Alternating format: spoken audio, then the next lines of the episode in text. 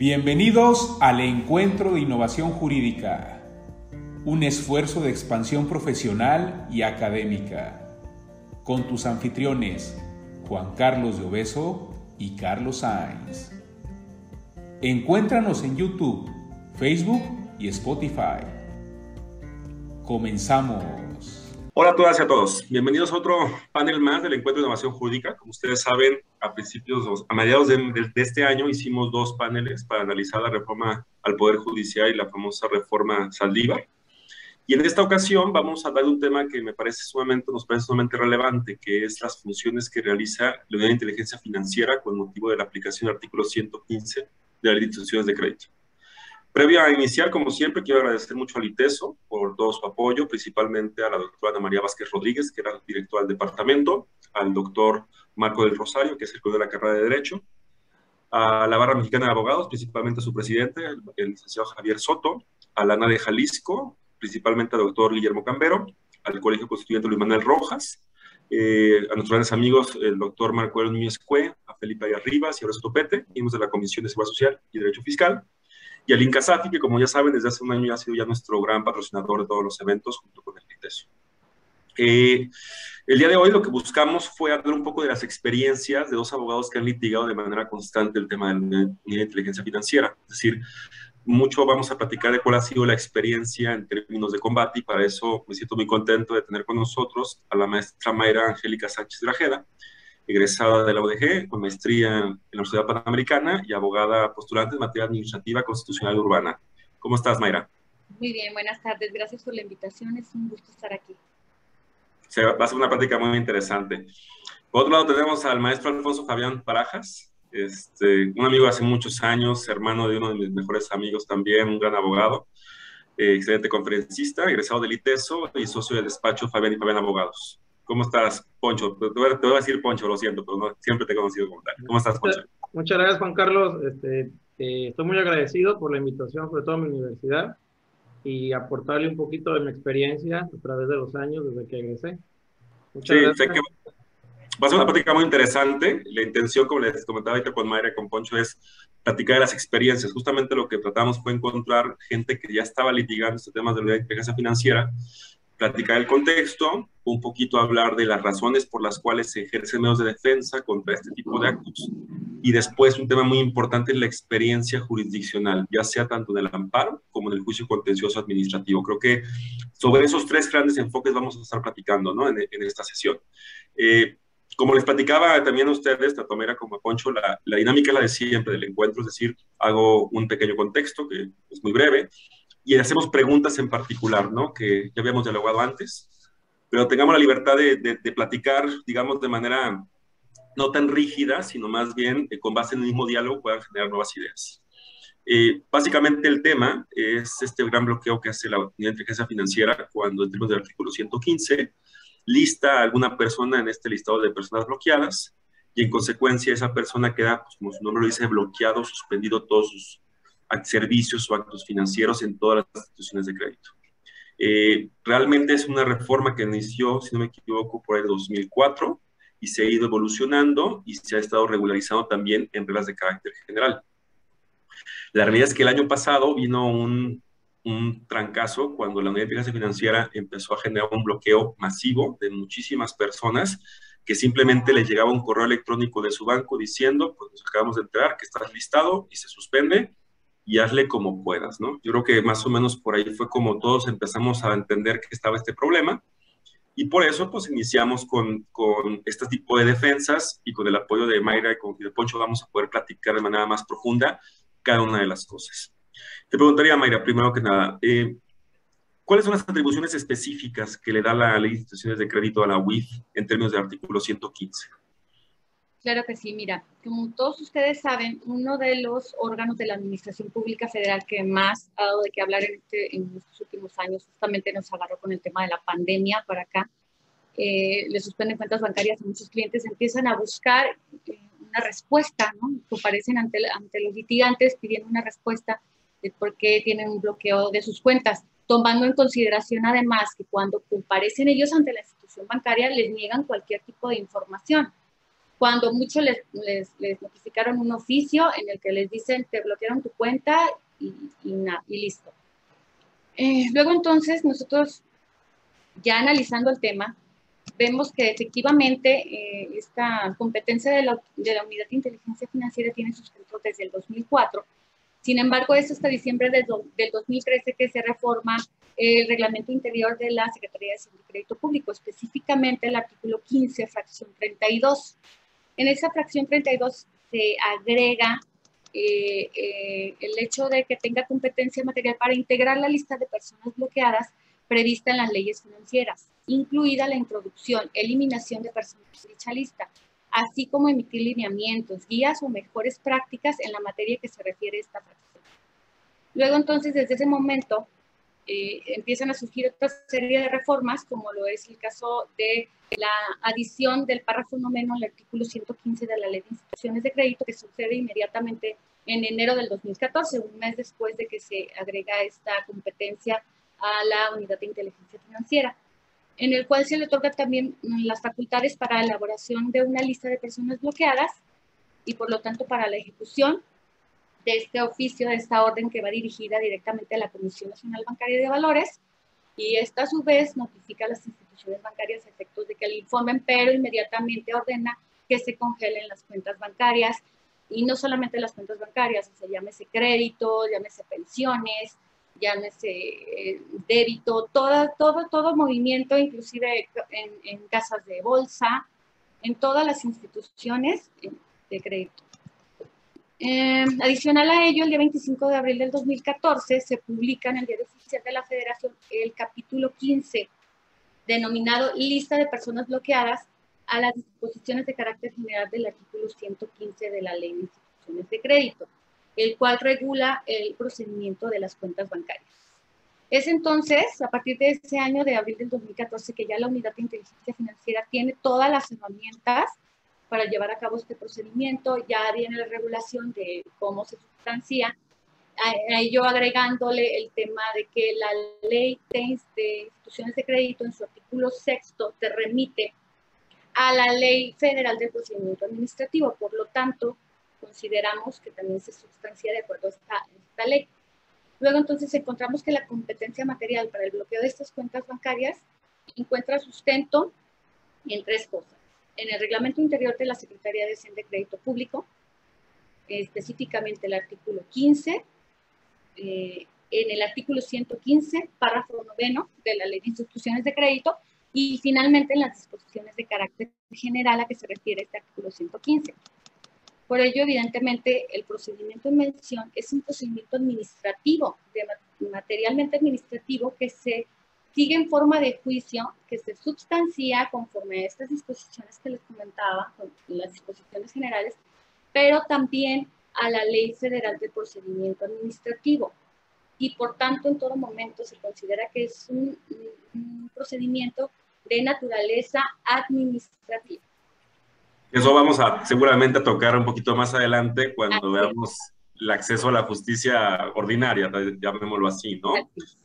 Pero me parece muy interesante este tema, o sea, estar analizando en términos administrativos, porque entiendo, si estoy bien, Mayra, en el sentido de que ahorita, ahorita este Pocho nos va a platicar un poquito más, pero entiendo que este bloqueo emana mucho por un tema de cuidado al lavado de dinero y ciertos delitos. Y entiendo que esta precisión que das de administrativo es porque a veces pensamos que es una atribución penal, pero más bien tiene un carácter administrativo y esto es algo que está generando conflictos, ¿no? Está generando distorsiones, por decir de una manera, ¿no? Así es. Y es lo que te quería preguntar también a ti en este caso, Poncho, rapidísimo. Eh, como decía Mayra, y pasa, y pasó mucho el año pasado, creo que para todos, cuando llegaban los clientes decían, estoy bloqueado. Como bien dicen, igual ni me dijeron por qué, si, si el banco es buena gente, te manda un correo pues yo te preguntaría, ¿cuáles son las, o sea, cuáles son los parámetros y esquemas para que yo pueda ser incorporado a este listado de personas bloqueadas? ¿Cuáles son las causales por las que yo puedo estar ahí metido?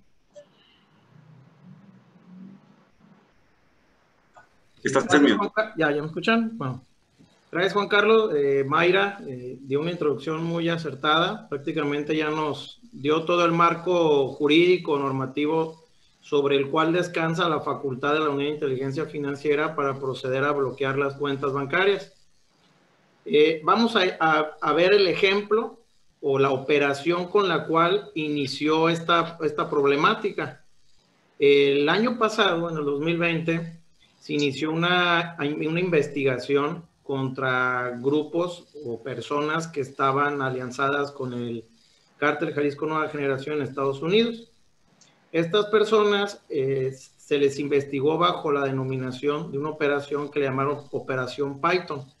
En la Operación Python se ejecutaron órdenes de aprehensión por más de 3.000 personas ligadas al cártel en las ciudades de Estados Unidos. Y de ahí, bueno, arrancaron investigaciones sobre quiénes eran los nexos que en México estaban teniendo pues relación de negocios ilícitos para poder financiar eh, pues cuestiones de lavado de dinero, el tráfico de, estupefacientes, delitos contra la salud, etcétera. Entonces, después de que se hizo la investigación, se eh, trabajó la DEA, el Departamento del Tesoro de los Estados Unidos, la Unidad de Inteligencia Financiera en México, y aquí se ejecutó lo que fue la Operación Agave Azul, en la operación Agave Azul se bloquearon alrededor de 1.960 cuentas bancarias, tanto de personas físicas como de morales. Sin embargo, nos, pues fue la sorpresa, por eso muchos abogados en Guadalajara empezaron a litigar este tipo de asuntos, porque impactó sobre gente que estaba domiciliada en los Altos de Jalisco y en el estado de, bueno, en la ciudad de Guadalajara y toda la zona metropolitana. Y así fue como empezamos a entrarle a estos amparos realmente. ¿Sale? Así fue como empezamos a entrar a estos amparos. Y pues para ver los parámetros sobre los cuales las, las la autoridad, en este caso la UIF o la Unidad de Inteligencia Financiera, se basa para efectos de listar a una persona en la lista de personas bloqueadas, esto se da porque existen indicios por parte de autoridades extranjeras o el Consejo de Seguridad de las Naciones Unidas o lo que es el Grupo eh, de Acción Financiera, que es la GAFI, y ellos al tener indicios, pues mandan eh, pues los oficios a, través de embajadas a la Inteligencia Financiera, y dicen, oye, estas personas las estoy investigando, presumo que están ellas actuando con actividades ilícitas relacionadas con recursos de procedencia ilícita, ¿ok? Entonces, cuando vienen los indicios, pues la autoridad ejecuta y bloquea las cuentas bancarias aquí en, México. Lo mismo se puede dar a través de investigaciones locales, donde autoridades como la Secretaría de Marina, la Secretaría de Defensa Nacional, la Comisión Nacional Banca de Valores, la Comisión, eh, bueno, la, la, Secretaría de Hacienda y Crédito Público a través del SAT, pues empiezan a tener indicios sobre delitos graves que puedan financiar la, pues, el lavado de dinero. Uno de ellos podría ser, por ejemplo, la compraventa de facturas, eh, la utilización de esquemas fraudulentos como la defraudación fiscal, etcétera. Eh, y ahí es donde los lista, lista este tipo de personas.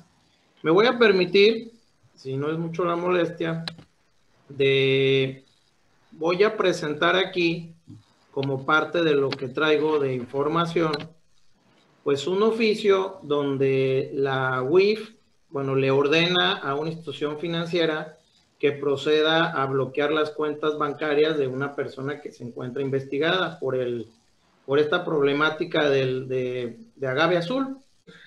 Y aquí lo interesante entonces, por lo que estoy entendiendo, es efectivamente lo que platicábamos, que tiene como un, un cierto, es como un esquema de neutralizar eh, algún tipo de conducta delictiva particularmente. Es una función administrativa de neutralización de conductas delictivas. No sé si estoy, están de acuerdo, más o menos por ahí va el tema. Sí, sí, es, es, es, cierto. Eh, es, para, es una medida cautelar, ya lo ha determinado la, Suprema Corte, que sirve para evitar que la persona física o la moral siga llevando a cabo actos delincuenciales relacionados con, pues, con la Ley Federal de Delincuencia Organizada y el Código Penal Federal. Correcto. Aquí este, es muy importante señalar que la UIF se basa en indicios, hace investigaciones y, utiliza pruebas indiciarias sobre que, que, vienen generadas sobre autoridades que se dedican a la investigación del delito o a la persecución del delito.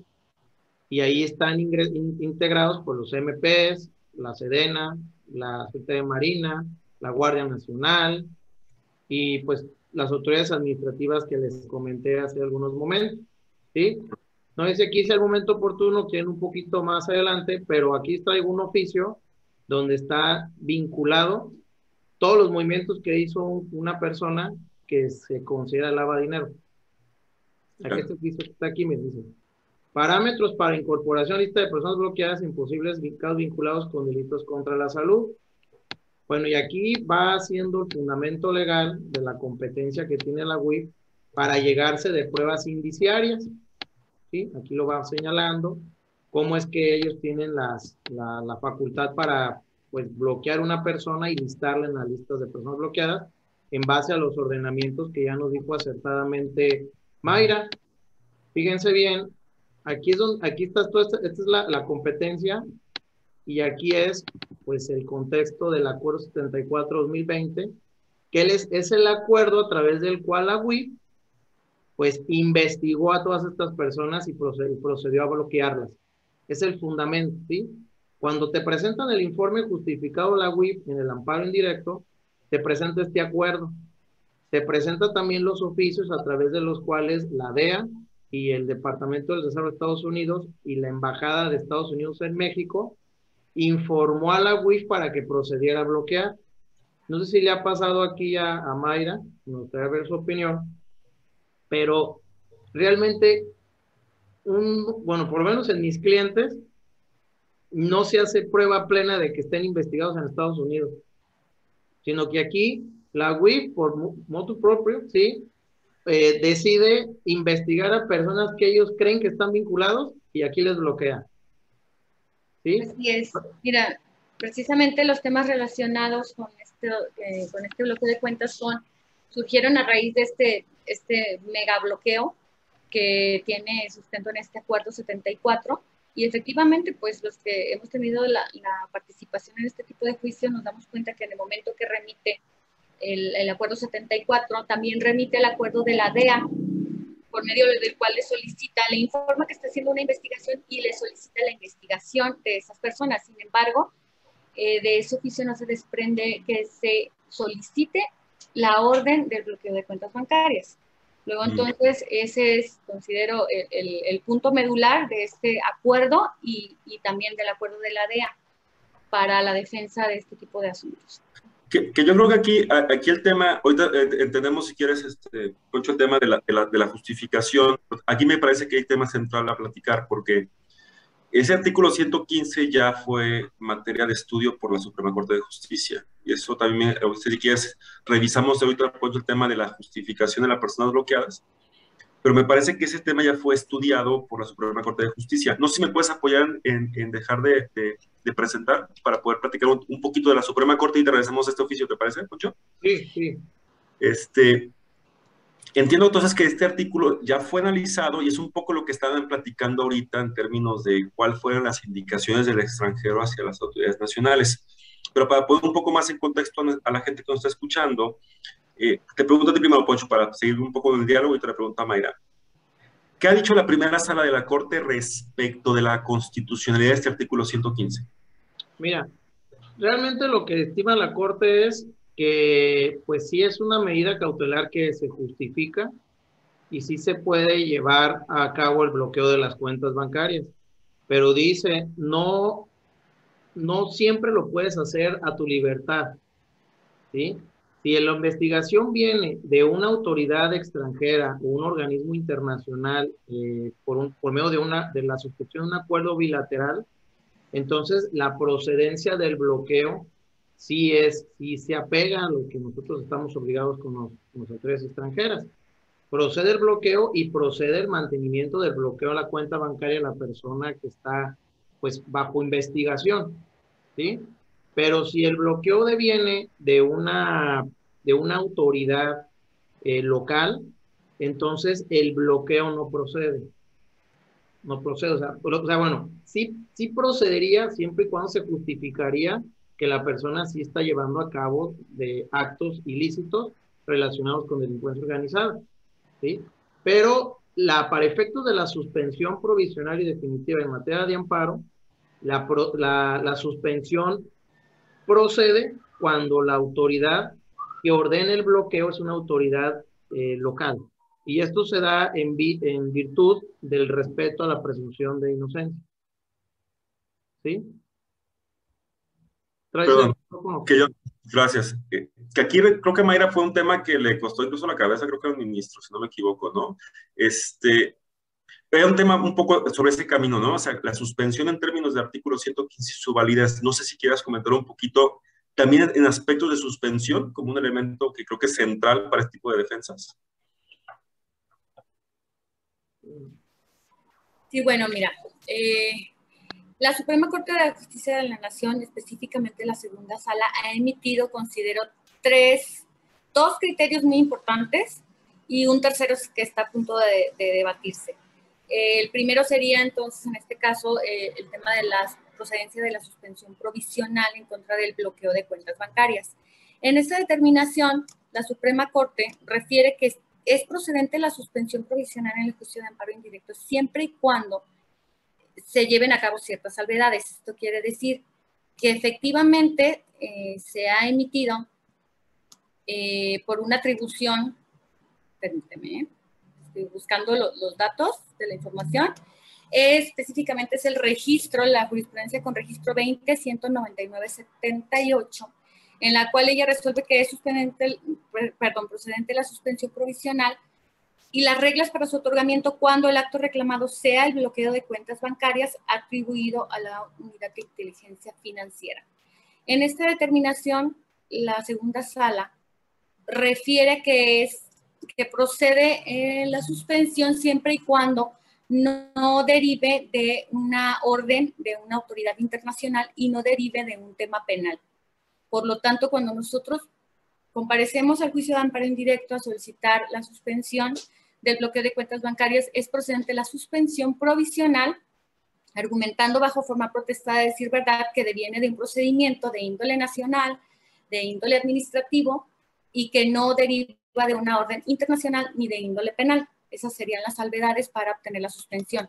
Luego entonces, en la práctica, nosotros nos encontramos que la autoridad mañosamente rinde el informe y niega los actos reclamados de una manera un poco burda y entonces nosotros nos vimos en, el problema de acreditar la existencia del acto reclamado. Sin embargo, pues si nos vamos ante nada más con el informe justificado, en muchas ocasiones se negó la suspensión definitiva de estos actos. Por lo tanto, es procedente que nosotros antes de la emisión de la suspensión definitiva de la celebración de la, de la audiencia incidental, ofrezcamos el expediente de origen el acuerdo 74, eh, el oficio de la DEA para efecto de allegarlo de pruebas a la autoridad judicial federal y que ésta se pueda percatar de que efectivamente el bloqueo de cuentas no deriva de este tipo de, actos.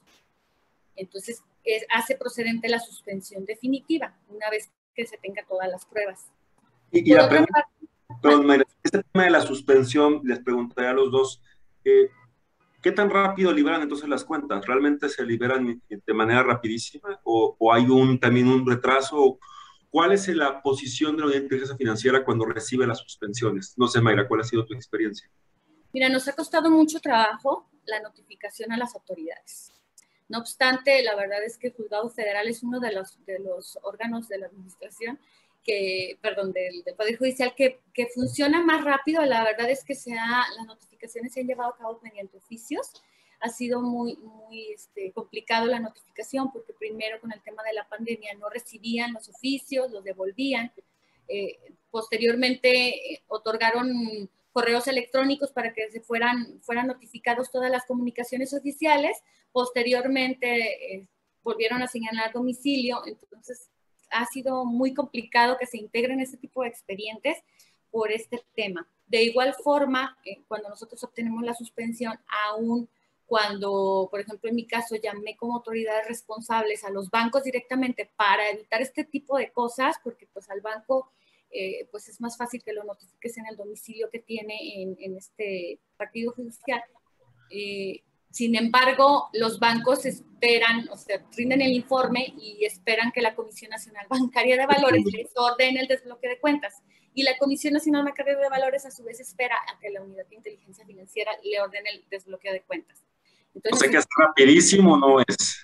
No es, fíjate que nosotros tuvimos que comparecer al incidente de violación a la suspensión, este, a, a, determinar, a que se determinara que efectivamente se estaba violando y llamamos directamente a todos, pues, pero los primeros notificados fueron los bancos y afortunadamente ellos este, reaccionaron y, desbloquearon las cuentas, pero si no es por medio de, de la violación a la suspensión, es muy complicado. ¿Tu experiencia, Poncho, en este tema de la suspensión? similar? Nosotros tenemos la misma experiencia que Mayra.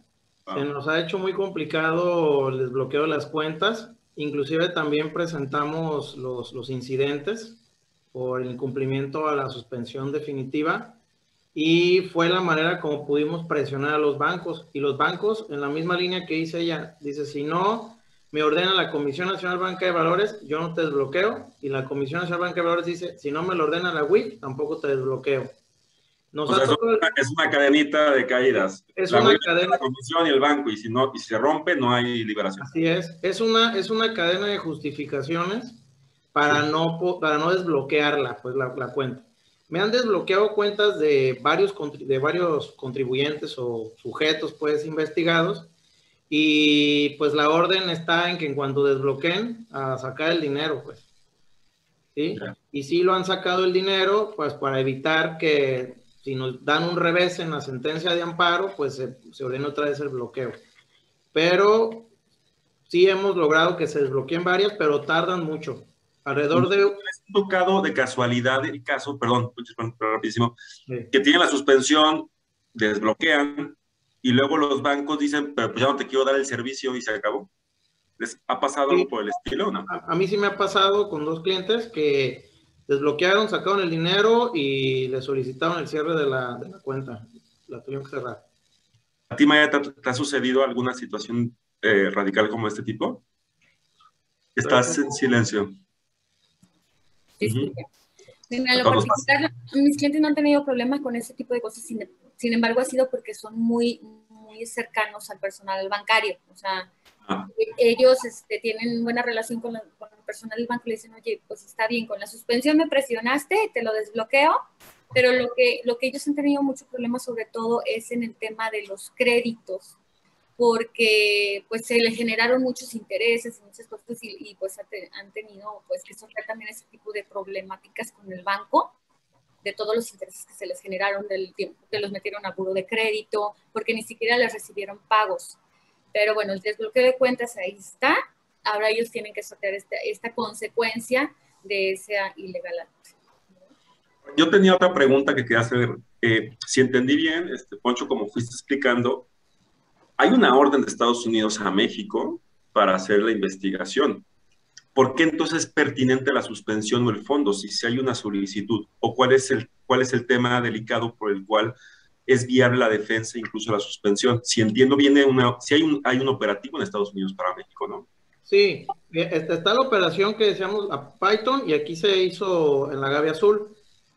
Y Mayra nos dijo una, una, un argumento muy interesante donde dices que la DEA no justifica realmente que esa persona esté investigada.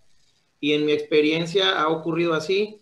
Cuando el informe justificado de la UIF eh, es presentado en el amparo, la UIF aporta un anexo que es como el que ahorita les estaba mostrando, aporta el acuerdo 74 del 2020 y aporta la documentación que, o los oficios que giró la DEA de Estados Unidos y el Departamento del Tesoro. Y el Departamento del Tesoro y la DEA hablan sobre la investigación que se hizo, sobre las detenciones, etcétera. Pero en ninguno de los oficios, por menos en los que nos ha tocado a nosotros, existe el sujeto que aquí en México pues sería el quejoso del amparo. Entonces, pues, por esa simple, esa simple omisión que se encuentra incluida o, falta en el oficio de, de, la autoridad extranjera, en México procede, procede la suspensión provisional y la definitiva, como bien nos lo dijo Mayra ya en el, comentario anterior. Correcto. Ah, este por ello. Ahora, ese es el tema de la suspensión. Eh, en el tema del fondo de los amparos, ¿cuál ha sido su experiencia? ¿Se conceden, se niegan, sobreseen? ¿Cuáles, ¿Cuáles han sido sus experiencias en temas de amparos? No sé, Mayra, si quieras comentar algún tema de experiencia en amparo. Sí, claro. Mira, al tema administrativo. Sí, sí, claro. Yo tengo unos precedentes eh, en primera instancia todavía, todavía no llegamos a la segunda instancia. Eh, las autoridades evidentemente se fueron a la revisión, pero hemos obtenido la, el, fondo del amparo y nos, nos, han concedido el amparo por considerar que es inconstitucional el artículo. Inclusive por ahí en algunos casos nos dicen, oye, te suplo la deficiencia de la queja, puesto que el artículo ya se declaró inconstitucional en tu caso particular. Entonces, mm ni viene de una orden en la que expresamente refieren que te investigan o te bloqueen cuentas bancarias a ti, ni es una orden este, penal del derecho interno. Entonces, ellos nos consideran otorgarnos la suspensión sin, incluso sin comparecer ante la unidad de inteligencia financiera por la pura orden, en contra de la pura orden, eh, que es la parte inicial del procedimiento. Esa ha sido mi experiencia en los asuntos que he llevado eh, en contra. O sea, si has ganado y estás en revisión por parte de la. Sí. Es, el escenario. o sea, en términos globales, lo que ha pasado contigo, Mario, ahorita vamos a entrar al tema administrativo, pero en términos de la defensa es, si entendí bien, llega un cliente contigo, estoy bloqueado, no sé ni por qué, nadie me dijo ni por qué estoy bloqueado, y lo primero que haces es un amparo, pides la suspensión, con esto que ya nos platicó también Poncho de la complejidad de las comunicaciones, y se gana el amparo, y, pero tenemos todavía pendiente de sentencia. Pero en principio tiene suspensión y concesión de amparo. Así ha sido tu experiencia. Así es. Poncho, la tuya. Igualmente, igual también, este, tengo algunos, unas sentencias ganadas y todas están en revisión. ¿Ah, están en revisión? Todas están en revisión. Hasta el momento no me han dictado ninguna resolución eh, de la segunda instancia. Pero lo mismo, porque no se justifica pues que la, investigación hacia la persona que está en amparo, al quejoso. ¿Cuál, ¿Cuál, sería la, cuál es la, no, no, puedo entender cuál sería la, cuál sería la revisión o la queja de la UIF? O sea, ¿cuál, cuál, es la, cuál es el argumento de la UIF en la revisión? O sea, hay jurisprudencia, no, no acreditó estar en el supuesto de excepción de la... o sea, ¿cuál podría ser el argumento de la UIF? No, no sé si la no conozcamos o, o qué, qué es lo que dice en la revisión. Sí, si me lo permites, eh, en este caso pues se fueron a la, a la, revisión la unidad de inteligencia financiera y el, que creó la norma también, ¿no? Nosotros consideramos por ahí que incluso como fue un amparo contra leyes y se determinó en resolución que el artículo es inconstitucional, estamos por ahí eh, argumentando que inclusive la unidad de inteligencia financiera no no puede comparecer al recurso de revisión. Eso es un tema que también vamos a ver en el, tema de, No operante, ¿no? O sea, yo considero que no, porque no. O sea, tú como WIF, ¿tú qué tienes con el artículo? Exactamente. exactamente.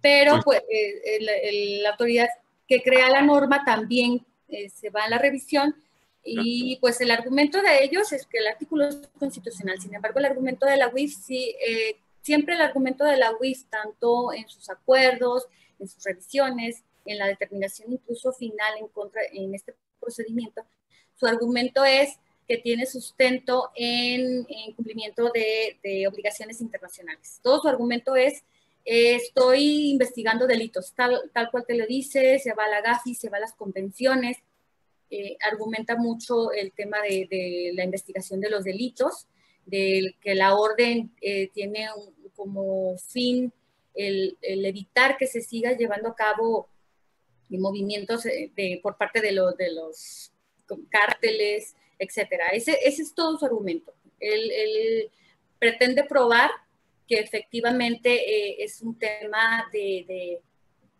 evitar que se sigan cometiendo, cometiendo, ese tipo de delitos. Ese es, ese es el argumento toral en las revisiones.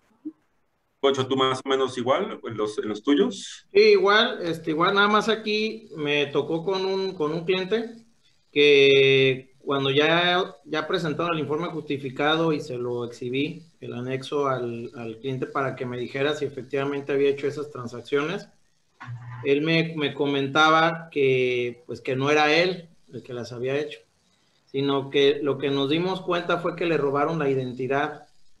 Entonces es muy importante que si se te pierde, por ejemplo, el INE, eh, la licencia, el pasaporte, o por ejemplo lo entregas en un casino, porque es muy común que en los casinos se, se puede llevar a cabo este tipo de actividades, pues protegerte, ¿no? A lo mejor a través de denuncias ante el Ministerio Público para evitar el mal uso de tus, de tus identificaciones, porque Este señor tiene 85 años y vimos una transferencia supuestamente a su mamá como por 10 millones de pesos. Y él me dice, oye, Elic, pues ni modo que mamá tenga 140 años, ¿verdad? Entonces, pues este, tuvimos que presentar las denuncias. Ese asunto todavía no se resuelve, es un asunto importante porque, porque de ganarse el amparo lograría el desbloqueo prácticamente como de 10 empresas que están siendo contaminadas porque él es el directamente investigado por la UIF. Y, todo lo que está él está contaminado. Sí, exactamente. Nada más que aquí es muy interesante, primero porque no justificaron el, que, el, que el Departamento del Tesoro lo esté investigando y o la DEA. ¿sí? No está justificado, pero además en el amparo fue interesante porque cuando presentó el informe justificado la UIF, eh, hace todos sus argumentos, todo, todo, todo se va atacando lo del acuerdo, los conceptos de violación, bla, bla, bla, pero conjuntamente con el escrito adjuntó el anexo. El anexo es la parte donde se hacen todas los, se, se, exponen todos los indicios, ¿sí?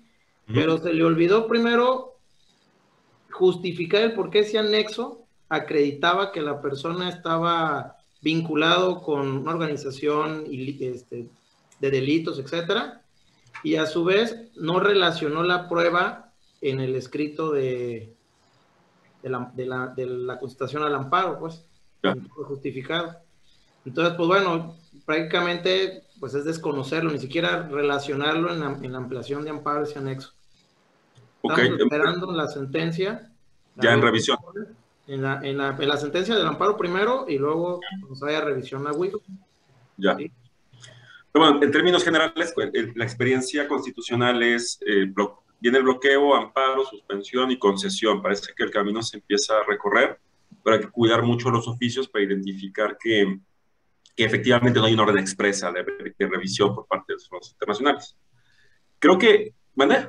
Ah, y sobre todo, ¿sabes qué, Juan Carlos? Es muy importante que cuando ya tengas todo el informe justificado, si te sientes con el cliente y le preguntes, pues, el origen o de, ese documento. Claro. Porque si el asunto sí está relacionado con un tinte penal, entonces, pues es el momento de remitir al cliente con un abogado especializado. Porque el asunto entonces ya puede estar en la CEIDO en la especializada en delincuencia organizada. Y el asunto, bueno, por menos de parte de nuestra oficina, pues ya sale de nuestra experiencia, pues, porque es una cuestión penal. Entonces se debe ir la defensa por ambos lados, por el amparo en la cuestión administrativa y la parte penal ya con alguien especializado en el tema.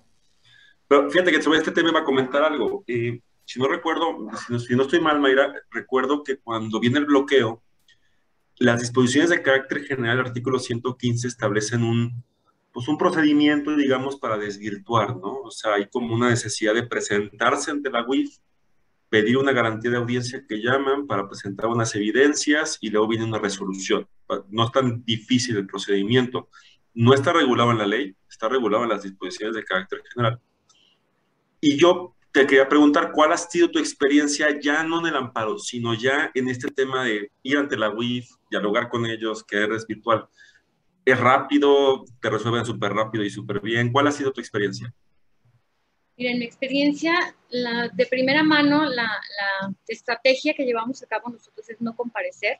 Sin embargo, posteriormente me empezaron a llegar clientes que ya habían comparecido entonces ellos ya habían comparecido, ya, eh, ya habían desahogado el procedimiento de derecho de audiencia ante la Unidad de Inteligencia Financiera y vienen conmigo eh, cuando la Unidad de Inteligencia Financiera les, manda un correo en el cual le dicen, ya tengo tu resolución, los resolutivos son los siguientes, eh, es que no se, no se te va a eliminar de, de la lista.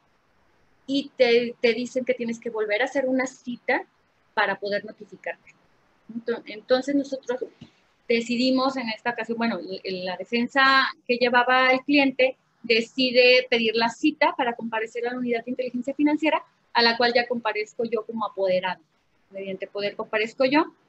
Y mi experiencia, pues es muy hermético. Llegas a unas oficinas en donde está muy pocos muebles, eh, te, es te pasan directamente, están dos personas con, con papeles y computadoras ahí, dos chavos, prácticamente es personal muy joven.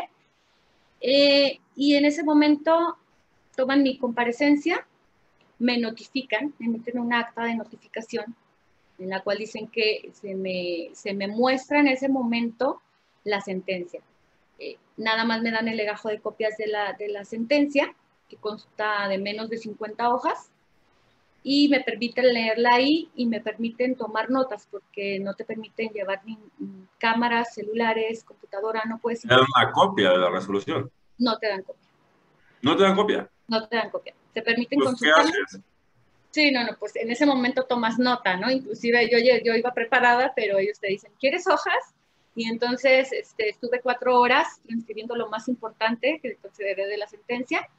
Eh, no me imagino los que comparecieron al derecho de audiencia porque pues tenían que tomar nota de todo el acuerdo 74 que es enorme y la DEA me imagino que fue muy complejo, pero bueno, en mi caso fue la sentencia que no eran más de 50 hojas, la transcribí lo más que pude y es todo, es todo lo que te dan. Ok, eh, si quieres ahorita pasamos a la otro. No sé tú, Poncho, si tú has tenido experiencias de este procedimiento ante la WIF, o sea, antes de defender, o sea, este procedimiento ha sido, o tus clientes, ¿qué te han dicho? ¿Algo similar a lo de Mayra? O sea, que te sientan ahí y es, transcríbele, o sea, una cosa rarísima. Sí, mira, aquí lo, lo primero que, que, hizo un cliente, y bueno, porque ese que ir por el procedimiento administrativo, eh, cuando se enteró del bloqueo de las cuentas, me mandó un correo a un correo institucional de la WIF un escrito, pues un correo libre, ¿no? Lo manda y cuando contesta la WIF le dice, ok, te voy a dar cita, pero primero dime qué cuentas te bloquearon y dime la fecha en que lo conociste. Entonces, obviamente eso es como una trampa pues, procesal que consideramos que si tú lo contestabas confesando la fecha, te podría limitar para irte al amparo indirecto, ¿sí? Pero, el, bueno, aquí ocurrió que esta persona sí, sí compareció, ocurrió exactamente lo mismo que dice Mayra, le hablaron por teléfono, acudió a la WIF, le dijeron, aquí está tu resolución, que inclusive es una resolución que ni está fundada ni motivada, está nada más toda, toda mal hecha, lo notifican por comparecencia y le dicen, pues no hay, no, no te la puedo entregar, ¿sí? Y nosotros lo que hicimos fue en, en caso de, este cliente, me fui al juicio de nulidad y yo, en, con fundamento en el artículo 16 de la Ley Federal de Procedimiento Contencioso Administrativo, señalé, bajo protesta de decir verdad, que ahí me hablaron por teléfono y me dijeron que tenía una resolución, que acudí y que pues simplemente me, me la notificaron, pero nunca me enseñaron nada. ¿Sí?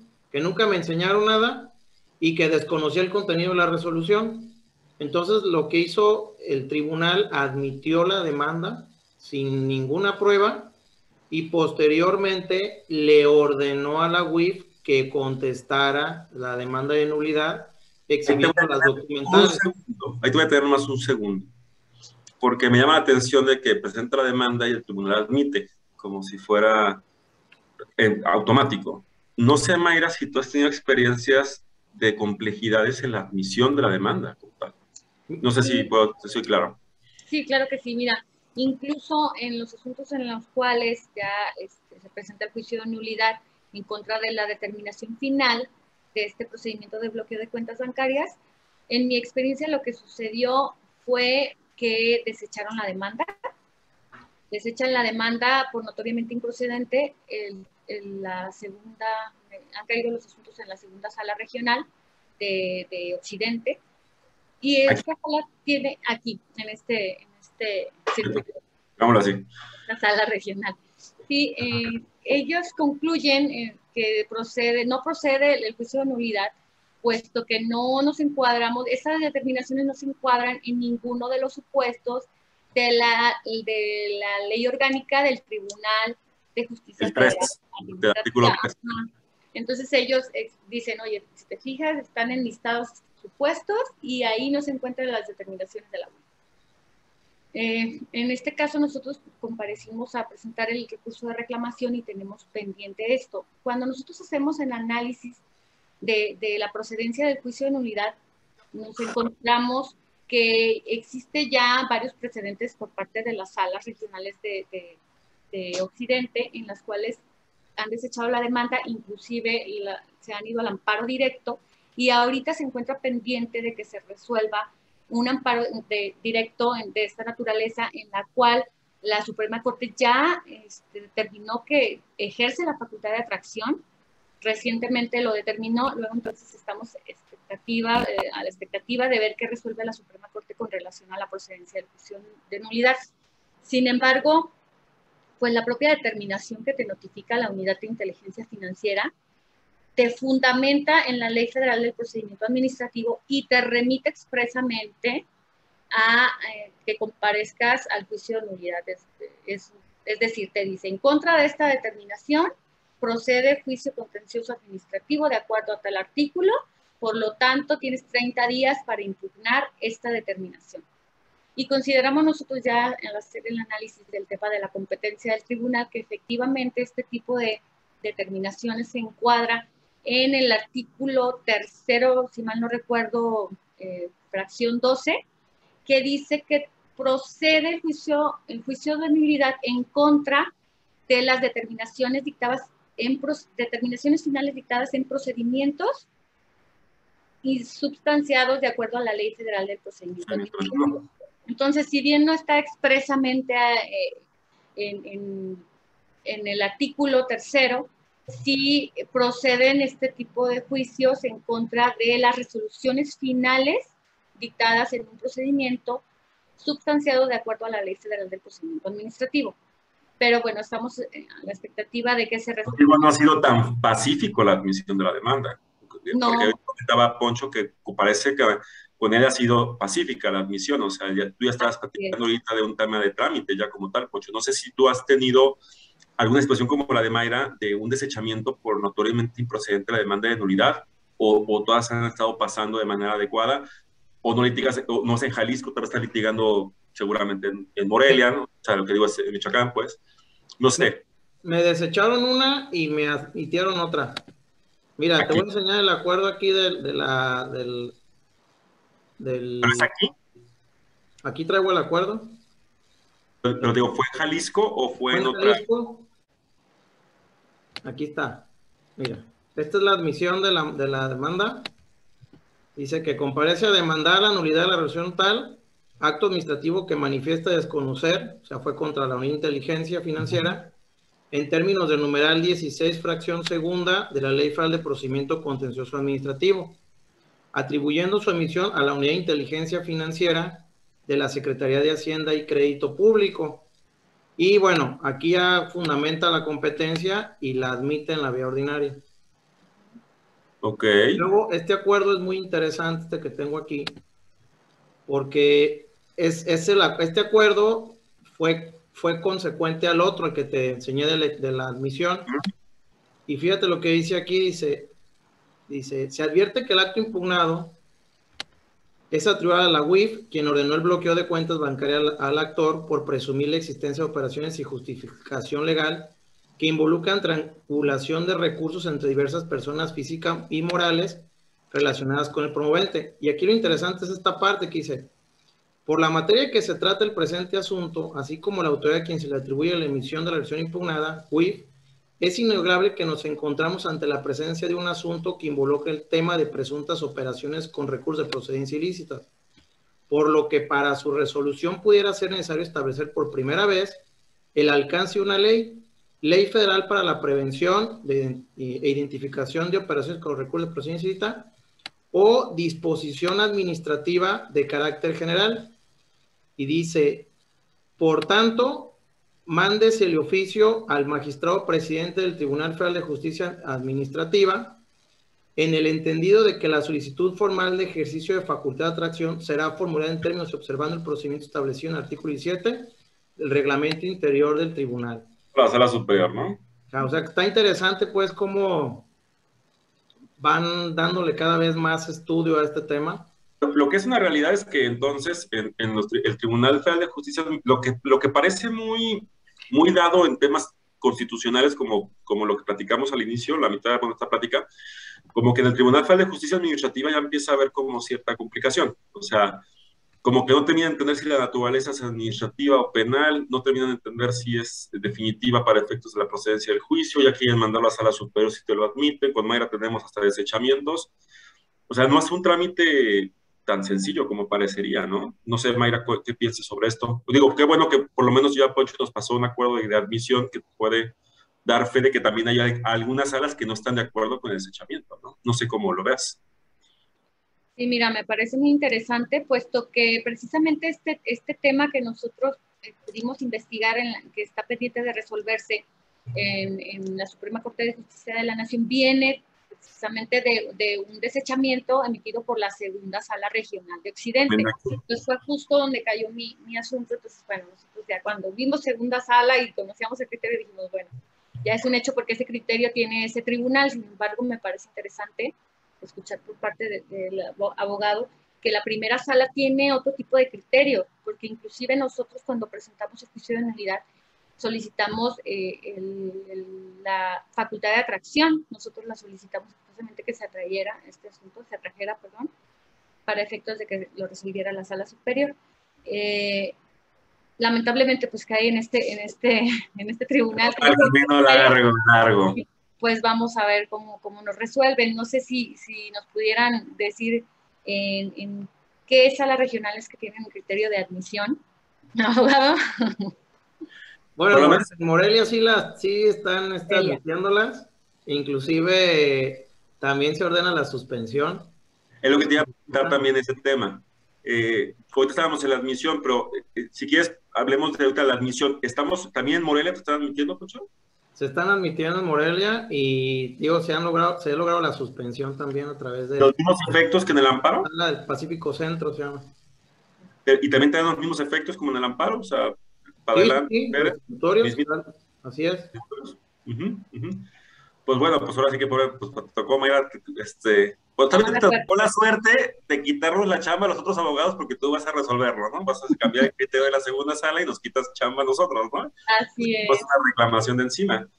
Eh, bueno, pues yo creo que ha sido una plática muy interesante, ya llegamos a la hora, como habíamos acordado, este, y pues quisiera más unas conclusiones, unos cierres para poder dar por cerrar la plática, me pareció muy, muy, muy a gusto, ojalá luego podamos tener otra plática de cómo siguió, ¿no? Siempre es interesante, tal vez unos seis meses, Mayra, Poncho, juntarnos otra vez y decir, pues cuando nos juntamos estábamos así, y a los seis meses Mayra logró revocar el desechamiento, ya le, le suspendieron, llegaron y hasta indemnizaron al cliente por falta grave, ¿no? Este, no sé, Poncho, ¿qué conclusiones tienes de todo lo que platicamos? ¿Qué te gustaría concluir?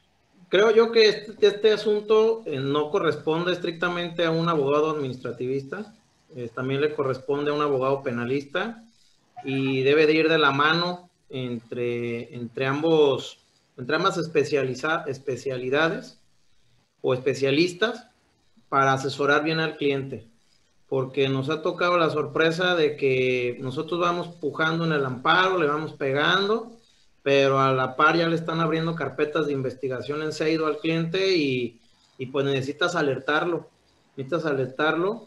Y también considero que tenemos una, una interpretación del que, de que el SAT es la autoridad a la que más temor debemos de tenerle, pero creo que a la UIF también le tenemos que tener un respeto bastante considerable y evitar, sobre todo, pues operaciones sospechosas u operaciones relevantes que den pie a que las instituciones financieras y o entidades financieras alerten a la Comisión Nacional Bancaria de Valores y está la UIF y procede el bloqueo.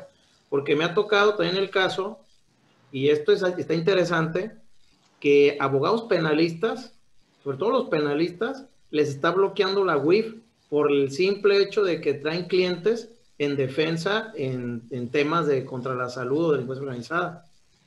Entonces, ellos están prestando un servicio que es su derecho a hacerlo y la WIF se ensaña contra ellos también y les bloquea. Por Supongo que la barra mexicana se tiene la Comisión de la Defensa de la Defensa, ¿no? Así es. Pues, Entonces, pues, en efectivo, No hay de otra. Ay, no, esto no. Este, muy bien. gracias, Poncho. La verdad es que muy, muy buena plática. Gracias por la información. Creo que lo más interesante fue que también aquí Mayra, con su experiencia y la tuya, creo que ah, será un buen diálogo y, pues qué mala onda por Mayra que tenga el desechamiento, pero para efectos académicos es muy bonito tener las dos, las dos puertas, ¿no? Sirve mucho. Mayra, pues, ¿cuáles son tus conclusiones? Mira, primero que nada, pues saber cuál es tu recomendación de barrista excelente penalista para, la defensa de nosotros, ¿no? Porque la verdad es que sí, sí hemos sido perseguidos por ciertos temas. Pero bueno, sobre todo concluyendo con el tema, fíjate que me parece muy interesante seguir esta, este amparo directo que está próximo a resolverse, puesto que sí quiero comentarles los temas que se van a, definir en esta determinación. Se va a definir si la determinación que niega levantar el bloqueo de cuentas es un acto formalmente administrativo y materialmente penal. Se va a definir también si a partir de que la autoridad concluye que no procede levantar la medida, se entiende que existe una resolución final a un procedimiento seguido en forma de juicio y si es factible que este tema dirima, se dirima por las salas del Tribunal Federal de Justicia Administrativa al tratarse de una medida cautelar que suspende inmediatamente la realización de actos, operaciones o servicios de clientes relacionados con sus propios recursos financieros eh, que tienden a prevenir, evidenciar actos omisiones, operaciones que favorecen a delitos como terrorismo, etc.